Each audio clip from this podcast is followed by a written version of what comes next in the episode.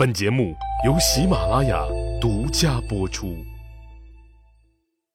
上一集里，我说到了战国七雄的事儿，他们为了自身的利益尔虞我诈、勾心斗角，时而合纵，时而连横，而各国的疆界更是犬牙交错，你中有我，我中有你，有时候连边境上的百姓都分不清自己算哪国人。楚悼王是一个有理想、有抱负的人，很想重振祖先们的霸业，极想摆脱当前这种困境。但是吧，他自个儿又拿不出良策，也不知道如何下手。更令他伤脑筋的是，自己的人才队伍很不行。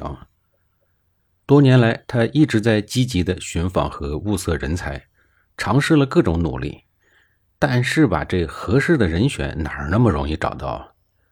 他也想从现有的队伍里提拔人才，可是现有政府里这些权势很大且掌握要职的贵族们，如屈氏、景氏、昭氏等，多年的工作表现反映，这些家伙们除了勾心斗角、欺负百姓之外，不可能有治理和振兴国家的能力，不拖后腿就已经感恩戴德了。那个年代没有办法在报纸、媒体上刊登招聘广告。更没有猎头公司帮忙定向挖人。当所有人才寻访的努力都以失败而告终以后，唯一能做的就只能是死等。日子一天天的过去，当希望快变成绝望的时候，喜从天降，吴起来到了楚国，而且还是从自己的敌对国家投奔过来的。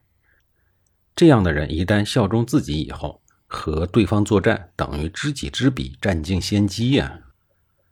吴起这个人生来就是为了战斗而生的，为了战斗，至于家庭、父母、夫妻、子女，通通都可以靠边站。刚开始，吴起在鲁国就职，鲁国这一段时间和齐国矛盾不断，准备发兵讨伐齐国。吴起主动请缨说愿意率军出征，鲁国国君心里犹豫着说：“不行啊，你老婆是齐国人。”你能全力攻打你老丈母娘家吗？吴起为了消除国君的怀疑，竟然回家把老婆杀了，表示不偏向齐国，一定会全力的征战。后来鲁军命他为统帅，他还真打败了齐军。再后来，在宁城的谗言下，鲁军不再重用吴起了，吴起只好辞职，跑去魏国找了一份工作。先从普通的将领干起，后来担任魏国的三军统帅。打仗无数，从来没有败过，立下了赫赫的战功。他在魏国的成名之作就是阴晋之战，在这个地方，吴起率领区区五万人马，外加战车五百辆，骑兵三千，打跑了秦国的五十万大军，成为了中国古代战争史上以少胜多的著名战役。可以毫不夸张地说，就是因为有了吴起，魏国才一跃成为战国七雄里最先雄起的国家。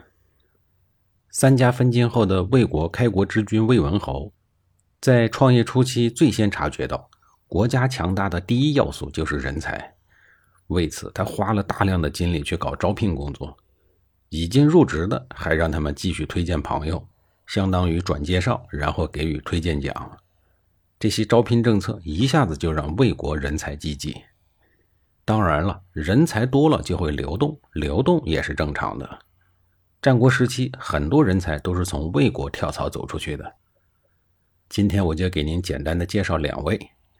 第一个肯定就是吴起了。他听说魏文侯在招贤纳士，就到魏国来应聘。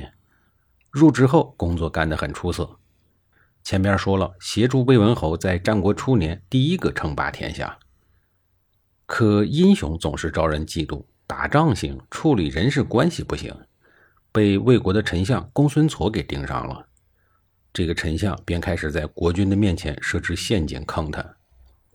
吴起虽然善于带兵用谋略，可是，在做人方面太耿直欠考虑，最终为了自保，还是离开了魏国去楚国找工作。第二个是张仪，张仪是本地土著，现任国君魏惠王不重视他，而张仪也觉得。魏惠王和他的爷爷相比太差了，完全不值得跟随呀，就跑到外国寻求发展机会了。魏惠王的爷爷就是大名鼎鼎的魏国开国国君魏文侯啊。历朝历代哪一个开国之君的个人能力不是值得人们敬佩、没有过人之处的？